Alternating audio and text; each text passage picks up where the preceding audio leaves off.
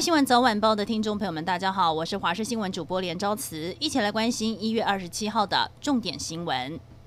台南市中西区一处新大楼建筑工地，上午一名四十一岁工人在这栋施工中的新建大楼进行运料，由于楼内的电梯设备还没有完工，只有电梯井，工人疑似是在搬运透过电梯井运送到五楼的材料时重心不稳，从五楼直接坠落一楼，最后送医抢救不治。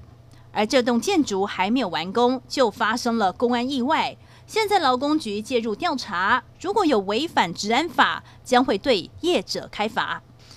台北市议员潘怀宗去年被台北市调处函报，疑似与诚信办公室主任诈领助理费。市调处侦办之后，发现潘怀宗涉嫌以人头诈领公费助理薪资至少三百万元，并且挪作私用。士林地检署昨天进行搜索，并且约谈潘怀宗等七人。检察官同步搜索六个地点，并且扣押行动电话以及存折等相关证据，并通知潘怀宗等七名被告和四名证人到案说明。今天将潘怀宗及陈姓主任向法院申请羁押。桃园医院发生群聚感染，不少医护人员因为接触到确诊者，因此必须在医院内隔离。只有少数的医护辛苦轮班照顾病患。幸好前进指挥所的指挥官王必胜说，已经有八十个医护人员二采阴性，也都积极的想要回到工作岗位。除此之外，桃园医院的医护人员也自拍影片。唱的是当年的抗煞歌曲《手牵手》，串成影片放上网络，互相加油打气。桃园医院群聚感染引起了社会关注，现在大卖场、超市都升高了防疫等级。美式卖场好事多这回是将高雄、桃园四个卖场取消了试吃服务，而实际走访台北的门市，熟食区的试吃明显减少，座位区的部分也少掉了一半的座位，更将位子与位子间的间距拉大。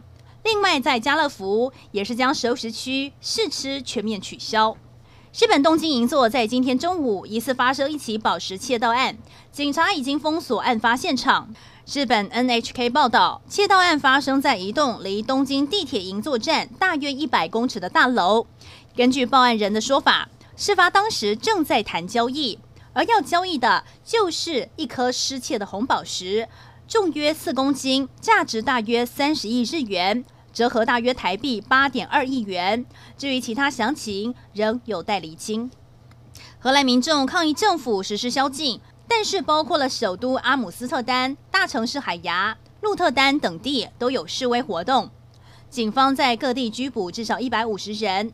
不满宵禁令的民众焚烧脚踏车，逐成了路障，还有医院、商店被破坏，甚至有示威者在检测中心纵火。警方一度鸣枪警告，也发射了催泪弹驱赶人群。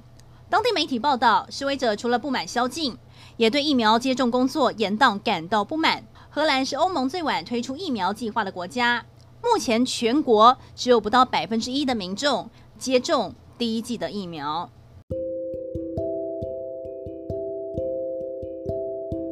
以上就是这一节新闻内容，非常感谢您的收听，我们再会。